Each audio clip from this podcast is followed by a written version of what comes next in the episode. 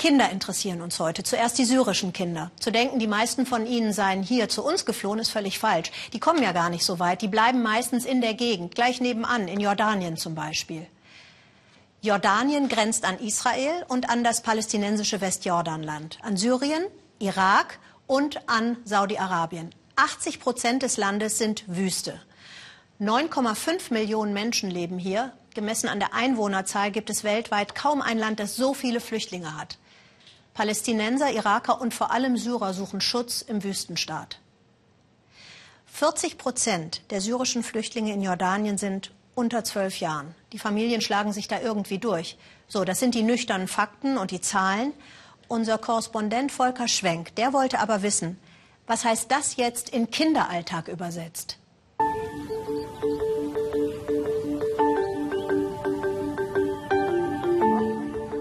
Noch wärmt die Sonne nicht. Am frühen Morgen ist es empfindlich kühl in Jordanien. Der Winter naht. Der fünfte Winter in der Fremde für die meisten dieser syrischen Flüchtlinge.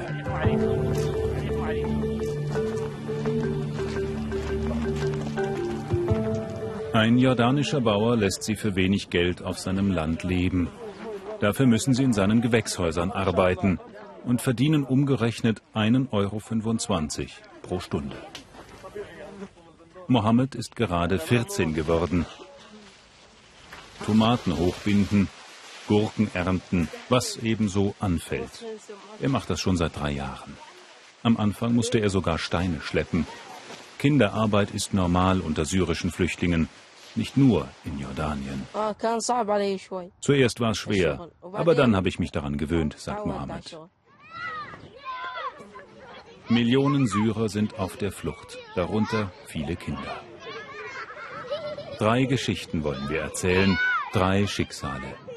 Der Krieg hat die Kinder aus ihrer syrischen Heimat vertrieben und gezeichnet. Jetzt leben sie in der Fremde wie Mohammed, der nicht spielen oder lernen darf, sondern den ganzen Tag arbeiten muss.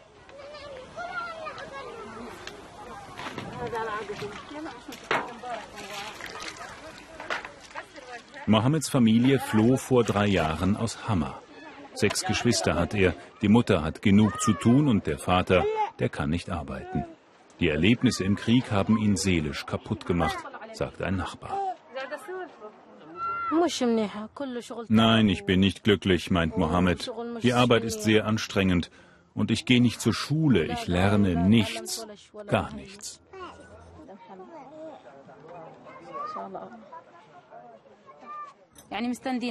Wir alle verlassen uns auf ihn, sagt Mohammeds Mutter. Er ernährt die ganze Familie. Seine Geschwister sind alle noch klein, seine Schwester hier muss jetzt auch arbeiten. Sie ist zehn, aber nur so kommen wir über die Runden.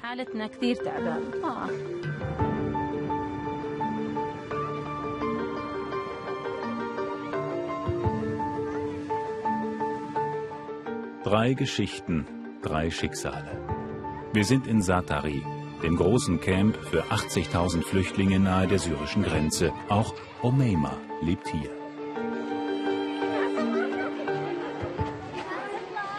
Omeima ist 15 und damit längst eine potenzielle Braut. Fast jede hier hat schon einen Heiratsantrag bekommen. Im Lager werden Mädchen oft früh verheiratet. Viele Eltern glauben, sie würden ihren Töchtern damit was Gutes tun. Ich habe viele junge Mädchen gesehen, deren Leben wurde durch so eine Heirat zerstört, sagt Umeima. Und wenn die Mädchen ihre Mütter fragen, dann bekommen sie zu hören, da musst du durch, das wird besser mit der Zeit. Die Mütter wissen es doch selber nicht anders. Also liegt die ganze Last auf dem Mädchen. In Jordanien sind Ehen unter Minderjährigen verboten, also passiert es heimlich. In meiner Klasse waren viele Mädchen, so alt wie ich, die kamen plötzlich nicht mehr in die Schule. Die Eltern hatten sie verheiratet. Omeima klärt Gleichaltrige im Lager darüber auf, dass Mädchen mit 15 zur Schule gehen sollten, nicht heiraten. Die Schule unterstützt sie dabei und ihre Eltern. Omeimas Mutter sagt, in den ländlichen Regionen Syriens wurden Töchter schon immer früh verheiratet, auch mal mit 14 oder 15. Aber seit so viele Syrer Flüchtlinge sind, habe das dramatisch zugenommen. Die Töchter sollen versorgt sein. Die Familien denken, bald gehen wir zurück, aber sie sind immer verunsichert, entwurzelt. Darum verheiraten sie ihre Kinder so früh. Leider ist es das absolut Falsche. Ich werde auf keinen Fall so früh heiraten, sagt Omeima. Es ist schlecht für meine Gesundheit und ich will was lernen, zur Schule gehen. Ich will eine Ausbildung. Das sind meine Waffen fürs Leben. Der Krieg in Syrien hat Omeima die Heimat geraubt und die unbeschwerte Kindheit. Aber nicht ihren starken Willen. Drei Kinder, drei Schicksale.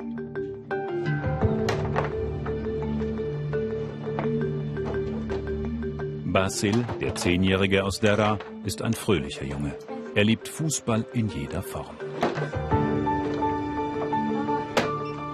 Basil fehlen eine Hand und beide Beine. Er lebt bei einer privaten Hilfsorganisation in Amman. Fast genau zwei Jahre ist es her, dass Basil in Syrien beim Spielen mit Freunden irgend so ein Ding fand. Eine Mine, ein Blindgänger, Streumunition, irgendwas. Das Ding explodierte. Die beiden Freunde starben. Aber er sei noch genau derselbe wie vorher, sagt Basil. Nichts hat sich für mich verändert. Ich habe ein ganz normales Leben. Ich bin nur in ein anderes Zuhause gezogen. Basils Vater kam bei einem Bombenangriff ums Leben. Seine Mutter sitzt mit den Geschwistern noch immer in Syrien fest. Das hier ist seine Familie, das ist sein Daheim.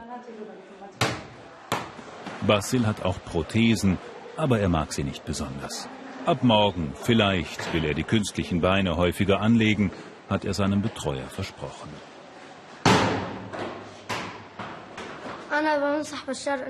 Zu Syriens Machthaber Assad würde er gerne sagen, hör auf damit. Menschen werden umgebracht, ganz Syrien wird zerstört. Es ist genug. Mohammed, Omeima, Basil. Drei Flüchtlingskinder aus Syrien. Der Krieg der Erwachsenen hat ihr Leben verändert. Und das von Millionen anderer Kinder. Wenn ich mir das Leben von diesen drei Kindern ansehe und es mit dem von unseren Kindern vergleiche, dann kann ich kaum glauben, dass wir zur selben Zeit auf demselben Planeten leben.